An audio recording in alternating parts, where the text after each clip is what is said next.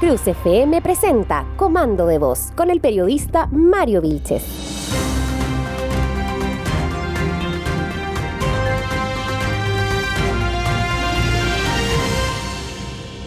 Hola, ¿cómo están? Bienvenidos a Comando de Voz de día lunes, el peor día de la semana para muchos, para mí también. ¿A quién le gusta el lunes? Díganme a quién le gusta el lunes si le vamos a cancelar la suscripción premium a la luz solar inmediatamente. Oye, eh, pasaron muchas cosas el fin de semana, pero son tan fomes que no sé si vale la, pena comentarla acá. Estuvo la fiesta de la vendimia de Santa Cruz que no fue para el pueblo, ya no se hizo en la plaza, bueno, por el contexto de la pandemia, tenía que ser en un lugar para cumplir cierto aforo, entonces como que no estuvo en el ambiente rico y festivo que envuelve a la ciudad cuando se celebra esta fiesta de la vendimia. Esta vez no pasó, se dejó relegada hasta nuevo aviso. Esperemos que el próximo año vuelva a la vendimia a todas las calles de Santa Cruz y no solamente a un pequeño sector. Esperemos que la salud nos acompañe y el COVID nos dé un respiro. Ya, pero no estoy aquí para lamentarme. Bueno, es que el lunes, pues el lunes todos tenemos derecho a patear la perra, aunque sea un poquito. Les quiero comentar una noticia que es la segunda parte en realidad de una noticia que hablamos la semana pasada. Recuerdan que les comenté que en un colegio de Rancagua, un alumno al horario de salida le lanzó un Will Smith, un tate quieto, pero heavy a un profesor porque como que estaban en la hora de salir ya de clase y como que le faltaba alguien, entonces le empezó a pasar lista y, se choreó con este profesor ya el, alumno y va y le, da un, Will Smith. Ahí había quedado como la información porque llegó carabinero y todo el cuento, pero no se acabó la historia ahí. Y vamos a saber ahora la segunda parte de esto en lo que hay que saber. Una vez más tengo que darle crédito a Diario El Rancagüino, que de donde, ¿cómo decirlo? Me estoy colgando una vez más de, de la información. Mira, el titular dice, agresión de estudiante a profesor evidencia necesidad de revisión de protocolo. Ya, ya les hice un resumen un momento atrás de lo que había pasado. Carabineros, todo el cuento, llamadas de apoderado, un muchacho que le lanza un tate quieto a un profesor. ¿Qué pasó? Vamos a leer la información de esta segunda parte. El golpe que recibió un docente del Liceo Comercial Diego Portales de Rancagua por parte de un alumno evidenció una serie de falencias y temas pendientes en el sistema educativo. Alexandra Gutiérrez, directora subrogante de la División de Educación de la Cormun, sostenedor del liceo, aseguró que la situación ocurrió por un retraso, una descoordinación que existió entre las expectativas del docente y las del estudiante sobre el orden de salida. Ya, aquí me quiero detener Voy a leer palabra por palabra de nuevo porque quiero que lo entiendan muy bien. Dice, esta situación ocurrió por un retraso, una descoordinación que existió entre las expectativas del docente y las del estudiante sobre el orden de salida. Muchos dirán eso no es un problema, pero atento, miren. De ahí en adelante, y tras la agresión, se siguieron los reglamentos tanto internos como la ley de, aula segura, Gutiérrez relata que desde el liceo intentaron contactar a la apoderada del alumno sin éxito, pero que al día siguiente la mujer acudió al colegio. Aquí abro comillas, dice.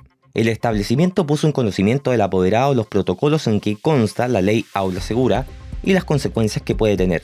En ese instante el apoderado pone en conocimiento, ojo, en ese instante, recién ahí, el apoderado pone en conocimiento del establecimiento que el estudiante cuenta con un diagnóstico de trastorno de espectro autista que no estaba tratado, afirmó Alexandra Gutiérrez, la directora subrogante de la División de Educación de la Cormun. Oye, ahí está la madre del cordero. Una persona con TEA, que es el trastorno de espectro autista, necesita orden, necesita rutina, porque cuando le rompen la rutina, le rompen sus órdenes, esas personas caen en colapso se angustian, ¿me entienden?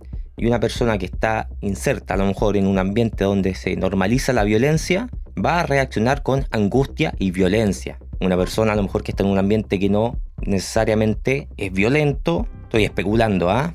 va a reaccionar solamente con angustia y a lo mejor alguna crisis de pánico. no sabemos, ¿ya? ¿Por qué creo que es importante este tema? Porque se realizó en San Fernando hace un par de días una marcha por la concienciación del TEA, del trastorno de espectro autista y de la falta de una ley para poder cubrir a las personas que sufren de este trastorno. Y a mí me toca bastante cerca. Yo les quiero contar que el hijo de un primo hermano mío tiene un trastorno de espectro autista grave. No puede ni siquiera comunicarse con palabras. Es uno de los casos más graves que existe del autismo el que padece mi primo. Y debo decir aquí ante toda la gente de Santa Cruz, Palmilla, Peralillo, Chepica, de los alrededores, de donde se escucha la radio Santa Cruz, yo lo había dicho públicamente, pero nunca a través de un medio de comunicación masivo. Yo también sufro de TOC. muchos dirán como el presidente Boric. Sí, yo fui diagnosticado con el trastorno obsesivo compulsivo desde hace varios años y me lo he tratado desde entonces. Por lo tanto, puedo llevar una vida sin problemas. Pero el TOC se manifiesta también muy de la mano de el trastorno de espectro autista.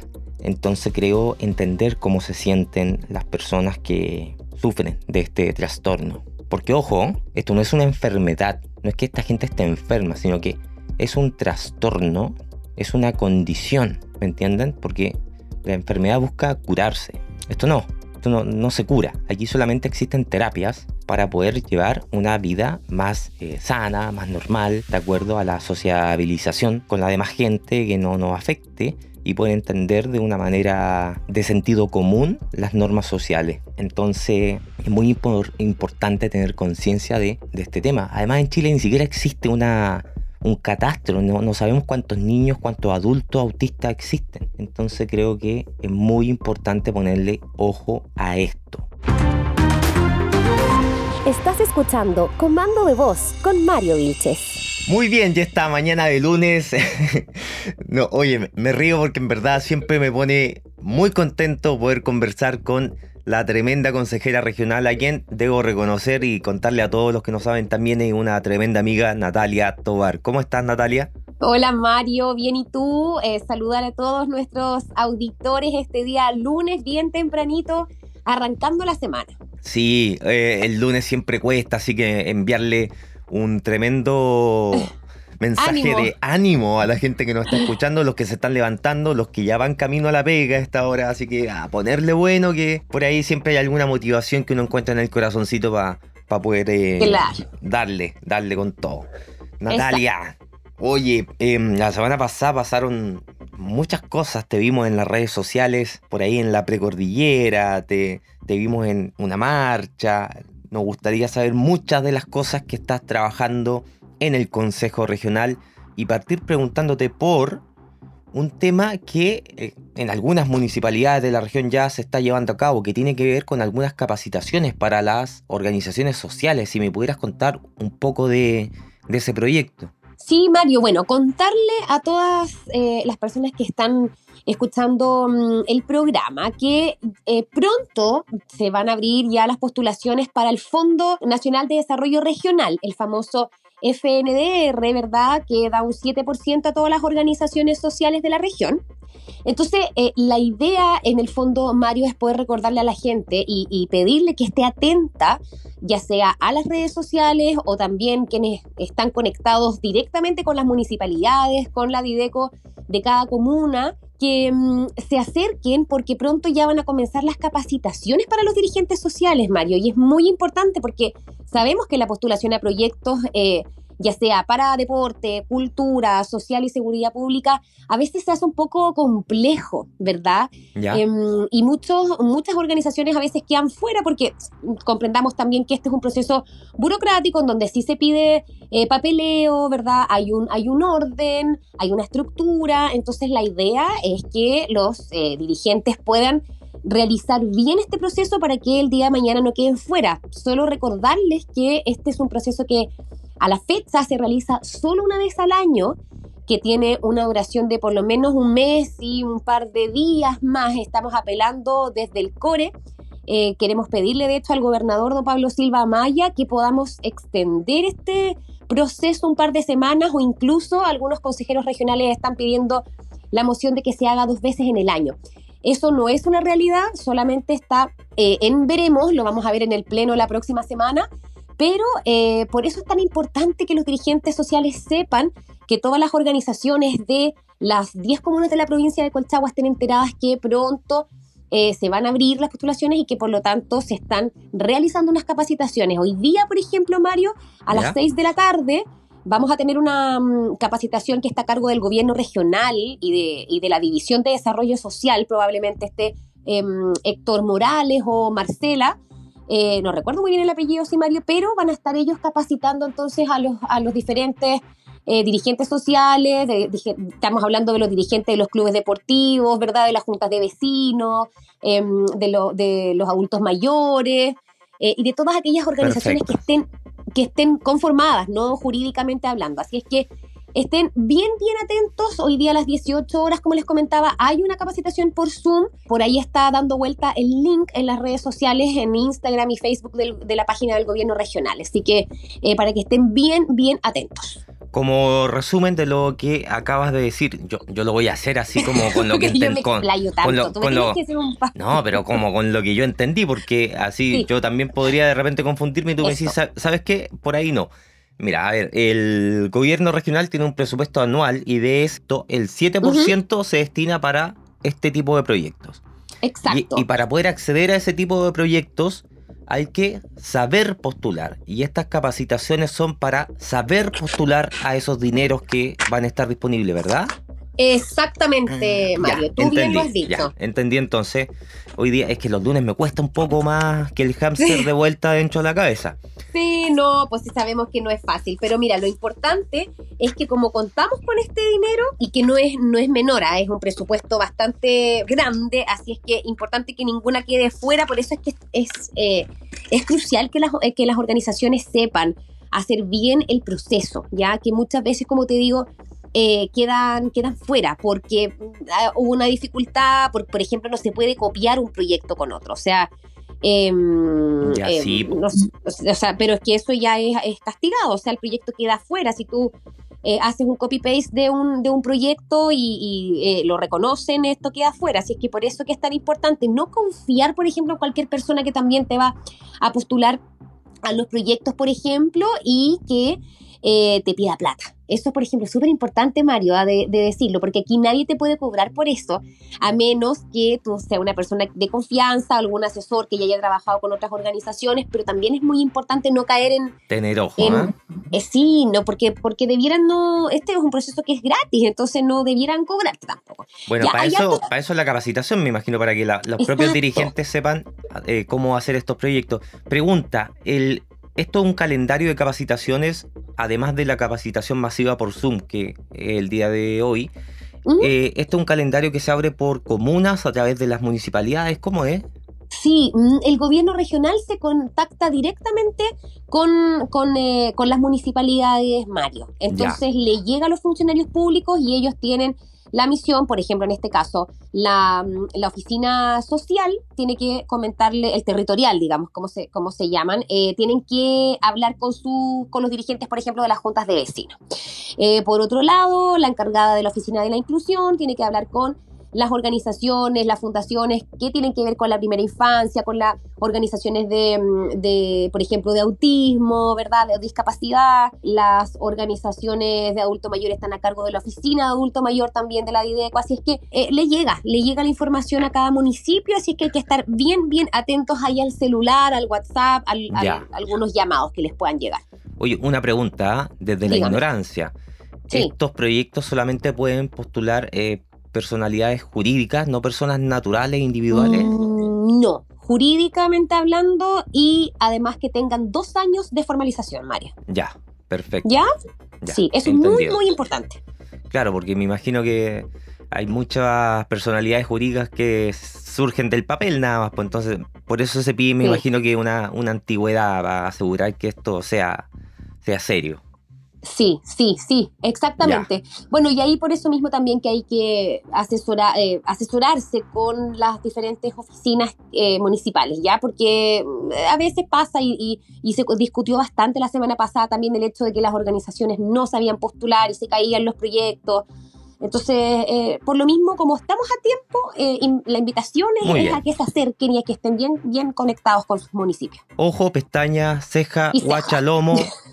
Atento a, todos los que nos escuchan. Exacto. Sí. Oye, para pasar a otro tema, esta semana ya pudimos ver muchas fotos que subiste a tus redes sociales acerca de la visita al hito fronterizo del Paso Las Damas en la precordillera de San Fernando.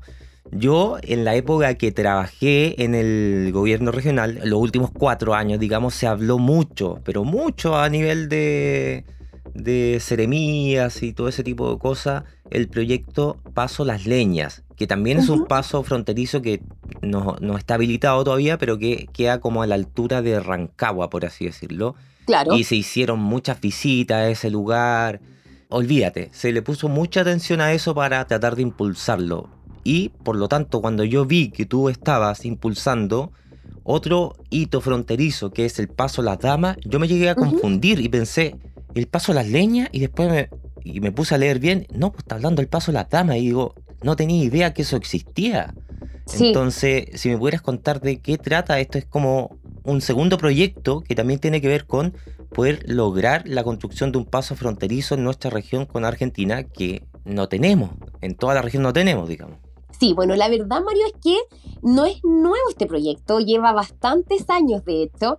la semana pasada, el fin de semana, el domingo, precisamente estuvimos ahí en el hito fronterizo, el Paso de las Damas, que es un lugar precioso y que, como dices tú, eh, limita con nuestro país vecino Argentina. Me castigo por no saber, me castigo, me, auto, me autocastigo.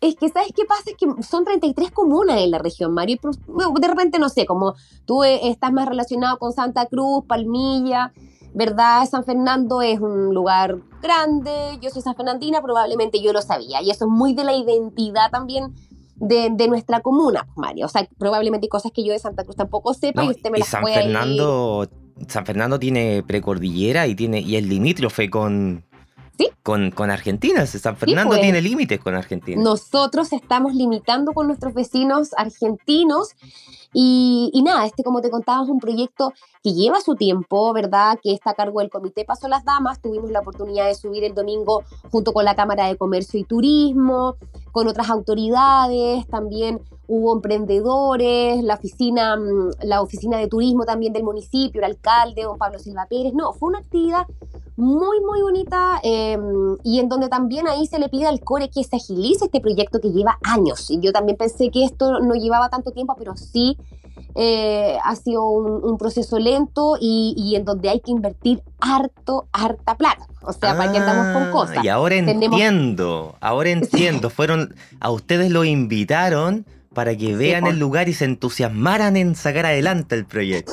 Mira, pero los cores que estuvieron en ejercicio los cuatro años anteriores ya estaban eh, entendidos de esto, ya sabían, ya estaban informados, ya esto, ya se empezó a... Este proyecto ya fue postulado, Mario. pero, había que darle un empujoncito con, con esta nueva... Sí, y estos nuevos cores. Sí, por supuesto que yo estoy muy, muy emocionada. Es un lugar precioso que ni se imaginan. Además que, mira, eh, no sé si alcanzamos a conversar, parece que sí, lo hablamos, que eh, no, no lo hablamos. No, no hemos hablado de esto. Eh, es que el viernes 25... Hablamos el día, el día previo a que tú te fueras. Hablamos un día viernes y tú te ibas el día sábado al, al Paso Las Damas. Ya, entonces no te alcancé a contar, por ejemplo, que estuvimos en una en una como balance, se podría decir, de lo que hizo Cernatur durante los últimos tres años. No lo alcanzamos a hablar. No, no, no lo alcanzamos. Oye, bueno, entre paréntesis, Cernatur se la ha jugado em, la Josefina, no recuerdo muy bien el apellido de la José, que es la... Sí, lo ubico, tampoco me acuerdo el apellido, una, una chica rubia. Parece que Josefina Sáez, parece que es. Oye, una mujeraza, tremenda líder, eh, hizo una gestión eh, muy, muy, muy buena, por no decir desempeño eh, óptimo de lo que se debiera esperar para lo que es el desarrollo del turismo, del fomento productivo en nuestra región. Se invirtió mucha plata también, pero una plata tan bien gastada, Mario. Por eso era este balance en el fondo de cómo se habían ocupado los recursos. Nosotros estamos en todo Chile, la región de O'Higgins está en, unos carteles gigantes repartidos por todo, por todo nuestro país, invitando a que vengan a la región. Eh, mira, nosotros sabemos, en la región tenemos mar, tenemos cordillera, tenemos unos campos preciosos. y que tenemos que aprovechar. Y qué mejor que San Fernando tengamos, oye, hasta glaciares pues tenemos. O sea, con eso te digo todo. Sí, y que, tengamos, y que tengamos un paso internacional en San Fernando sería espectacular. Total, por eso también es que hay que invertir, porque obviamente que esto implica que tengamos eh, a los carabineros ahí, por supuesto, en el reservorio, al sac, haciendo al sac para que no, no, para que no nos entre la mosca y la fruta. Exactamente, es todo un proceso también burocrático, pero entendamos que la burocracia eh, le hace bien también a los procesos porque ordena, estructura, formaliza, así es que todo esto es un poquito lento. Lo que sí nos pide el comité paso las damas que agilicemos y que podamos nosotros ahí ponernos la mano en el bolsillo y poder invertir. A chicotear los caracoles, le dijeron, ¿ah? Chicotear los caracoles. Oye, pero sabes que los dejo invitados. La verdad es que aquí las termas del flaco, bueno, se cerró el eh, periodo estival. De hecho, para eso era la invitación también del domingo, para darle un cierre a esto formal. Se abre después, si no me equivoco, mira, voy a tirar esta frase con toda responsabilidad, pero creo que diciembre, enero. Diciembre, enero se vuelve a abrir las termas del flaco para que los turistas se acerquen y si se puede ya eh, poder llegar al, hito fronterizo. Hay que Hoy, Natalia, 4x4, no es fácil eh, y hay que irse bien tempranito en la mañana. Eso te iba a preguntar, ¿cómo, ¿cómo se llega al paso las damas? Mira, es no, no, es un eh, hasta el momento es un recinto privado, no se puede llegar y entrar, por eso es que es importante que nosotros podamos tener el control de carabineros y, ya, pero eso no se va a lograr, Mario, hasta que esto no esté habilitado. No es un paso habilitado. Ya, pero, pero, hay que llegar a las termas del flaco primero. Sí, los invito a las termas del Flaco, un lugar precioso, un lugar que tiene unas termitas calentitas ahí para quien quiera descansar. No hay internet, así es que la desconexión. Mejor, po, mejor. Rico, pues rico. O sea, ahí te desconectas. Eh, pues si vas con una, con una compañía, imagínate. Con el patas negras. lo puedes pasar. No, pero vamos con el patas negras. Es lo mismo que ir con celular, pues Mario nunca está tranquilo. No, vayan, invita a su señora, invita a su marido, vayan con sus hijos, con una amiga. Qué rico darse un un fin de semana eh, de, relax en las termas del Flaco. Oye, sí, que todos invitados a San Fernando, ¿ah? Sí, San Fernando tiene mucho que entregar a, nuestra región. Mucho. Pucha, se van a enojar los de Rancagua, pero mucho más que Rancagua. es que es distinto. Nosotros estamos en un, estamos en un límite, en un límite que, que, nos acerca mucho más al campo. Es que Rancagua. y Rancagua tiene. Además, Rancagua tiene identidad minera. Y nosotros tenemos identidad WhatsApp. Claro, de viñas, de vinos ricos, ¿verdad? Es otra cosa. No, no nos podemos comprar y estamos a menos de de 45 minutos. Entonces, no, somos, somos que cada, cada comuna tiene su identidad, Mario, y eso también se agradece, se celebra eh, y, se espera que es un sentido de pertenencia, ¿verdad? Como, mm. eh, que lo, hemos hablado también nosotros. Pues yo soy súper sanfernandina, o sea, me, me, gustan muchos otros lugares, pero soy súper sanfernandina, está de todo y lomo, entonces... Eh, y lo mismo le debe pasar a la gente que vive en Santa Cruz, que yo lo encuentro precioso, pero no tengo la misma identidad que ustedes, pues, así que... No, pues, y los de Pichilemo, tan... otra cosa también, pues, ¿viste? Lo mismo, pero qué rica, qué rica es nuestra región, Mario, porque es tan diversa, tenemos esta diversidad turística de mar a cordillera, pasando por nuestros valles, de Colchagua, no, es, es, precioso. bueno, Cachapoal también no, nos lleva también la precordillera de Cachapoal también es muy, muy espectacular. Es muy bonita, también tiene sus viñas, así es que... Hay un parque, hay una reserva nacional también ahí en Cachapoal que... Exacto. Entonces, no, si, la verdad nuestra región tiene, tiene bastante para compartir al resto del mundo. Sí, así que vengan nomás todos a, a Oye, para cerrar, esta conversación, algo que dejé enunciado cuando comenzamos a hablar. Te vimos en una marcha sobre la concienciación de el autismo. Sí. Y eh, nos gustaría que nos contaras un poco acerca, acerca de esos temas, porque también te vimos muy involucrada y también con mucho ánimo marchando a favor de una ley de autismo. Sí, em, mira, la verdad es que a mí estos temas me tocan, ¿ah? porque, mm, bueno, yo llevo trabajando muchos años eh, como de profesión, yo soy fonoaudióloga, eh, estuve trabajando muchos años em, con la primera infancia, ¿ya? Eh, trabajé en educación pública, en donde... Hasta hace unos meses nomás, Natalia, tú Hasta hace unas semanas nomás. ¿Sí? hasta hace algunas semanas nomás. para quienes no saben, porque obviamente también hay que educar a la, a la ciudadanía, eh, en las escuelas públicas eh, existe un programa que se llama Programa de Integración Escolar, en donde un eh, grupo de niños de cada curso ¿verdad? Reciben atención diferenciada, ya que tienen necesidades educativas especiales, permanentes y transitorias. Y dentro de estas necesidades permanentes que se pueden percibir en las escuelas está el autismo, ya el trastorno del espectro autista que se llama, el famoso TEA. Esas son las siglas, del... Que incluye el Asperger también lo incluye, sí, lo que pasa es que el trastorno del espectro autista incluye estos otros trastornos, ¿verdad? Que pueden ser el em, síndrome de Asperger, está el trastorno del espectro autista eh, de alto funcionamiento, que es más leve, y así sucesivamente. Hay diferentes grados, ¿verdad? Algunos son leves, moderados, otros más severos, y todos tienen, ¿verdad? Una dificultad enorme para convivir en la sociedad en la que estamos, en la, yo me imagino, Me imagino que tú como eh, fonoaudióloga que le enseña a los niños pequeños cómo comenzar a comunicarse, comunicarse a través de las palabras, debes haber lidiado mucho con casos del el trastorno de, de espectro autista. Exactamente, y por lo mismo ayer cuando yo fui a la marcha, que estaba súper emocionada, la verdad, me pongo en el lugar de los padres eh, como mamá, ¿verdad? Porque uno tiene hijos y uno nunca sabe lo que puede pasar con sus hijos. De hecho, hay un, eh, hay un tipo de autismo de eh, Mario que va en retrogradación, es decir, tú llegas a los 10 años y recién se puede activar este síndrome que se llama síndrome, de, síndrome desintegrativo infantil.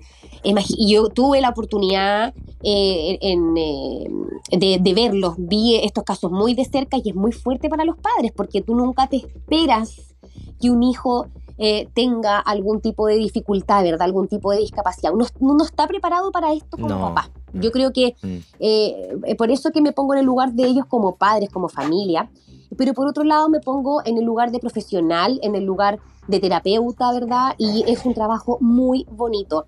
Las familias necesitan apoyo, las familias necesitan que la sociedad los contenga, los incluya. Por eso ya no se habla de integración, sino que se habla de inclusión. Los espacios tienen que estar preparados para todas, para todas las personas, ya, eh, ya sea o sea, acá no, es que acá no se puede discriminar por nada, Mario, es el respeto por el ser humano, por cómo es, y en este caso, eh, los pacientes ya con em, los, no, se puede hablar de niños, porque estos niños el día de mañana crecen y permanece el trastorno. Eso te quería comentar, ¿sabes qué? Eh, yo tengo un primo, bueno, en realidad el hijo de un primo hermano que tiene el trastorno de, espectro autista de manera grave, de hecho, nunca ha podido comunicarse a través de, palabras. Y él ya es adulto. Yo fui mucho más cercano a él en la época que estaba en el colegio. Iba a la escuela especial que está acá en Santa Cruz.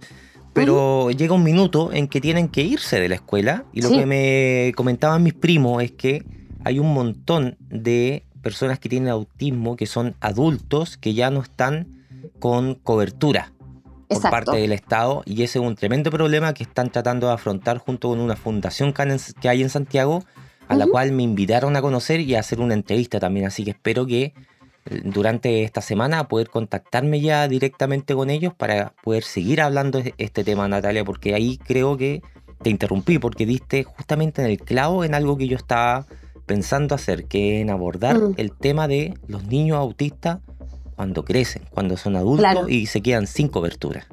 Claro, bueno, y es así también, como tú dices, Mario, eh, que pasan de este tipo de problemas, ¿verdad? Que no se trata de niños que tienen TEA, sino que se trata de seres humanos que el día de mañana crecen y la sociedad no está preparada para darles una buena calidad de vida, ni a, ni a ellos, ni por supuesto a su familia. Entonces, eh, en el fondo lo que viene a a potenciar, a desarrollar, a apoyar, a impulsar todo lo que se necesita, tiene que ver con una ley que proteja. Ya las leyes nos protegen, las leyes nos dan seguridad, nos dan estabilidad, por lo tanto es muy importante que se lo pedí, de hecho, a nuestra diputada, nuestra honorable diputada por la región de Higgins, a Carla Morales, que estuvo ese día ahí. La vimos junto a ti. Eh, se lo pedí encarecidamente como fonoaudióloga, como mamá, ¿verdad? Como una persona absolutamente compenetrada con los temas inclusivos y que, pudiera ella luchar por esta ley de autismo para que proteja a estas familias, ¿verdad? Para que los proteja a, los, a, los, a los pacientes directamente. Y, pueda existir esta cobertura. Es muy caro acceder a los tratamientos, Mario. Eh, necesitan no solamente un fonoaudiólogo, ni psicólogo, ni terapeuta ocupacional.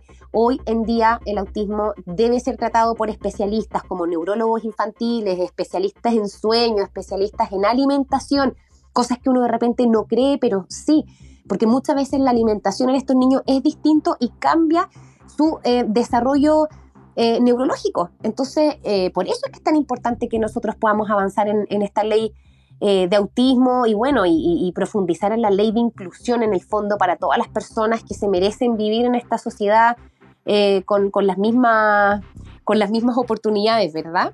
Así que eso, pues estamos ahí esperanzados en que podamos funcionar. Y bueno, y desde el core, por supuesto, que cuenten conmigo para poder eh, impulsar proyectos que vayan en, su, en su beneficio. Natalia Tobar, consejera regional, representando a toda la provincia de Colchagua para la región de O'Higgins. Muchas gracias Natalia por haberte tomado este tiempo una vez más y por haber sido siempre tan didáctica y clara se nota que trabajabas en la educación, para que hayamos podido entender acerca de todos estos temas que nos hablaste. Oye, eh, pregunta así ya de Kawin, pregunta rápida. ¿Hay, ¿Hay mudanza dentro del gobierno regional de un edificio a otro, no? ¿Se mueve o no se mueve la cosa? No se ha escuchado nada no se ha escuchado nada. Así es que cuando yo tenga copucha, yo le voy a contar. Ya. No, porque por ahí. Las vamos a conversar en el programa. Porque por ahí dicen que el gobernador regional quería cambiar su oficina. Así que bueno, parece que no se ha movido todavía la cosa. No, a nosotros no nos han dicho nada. Así es que cualquier cosa que yo sepa, le comento. ya. Natalia Tobar, consejera regional tremenda de nuestra región de O'Higgins. Muchas gracias. Muchas gracias a ti, Mario. Nos vemos. Encuentra nuestro podcast en comandodevoz.cl.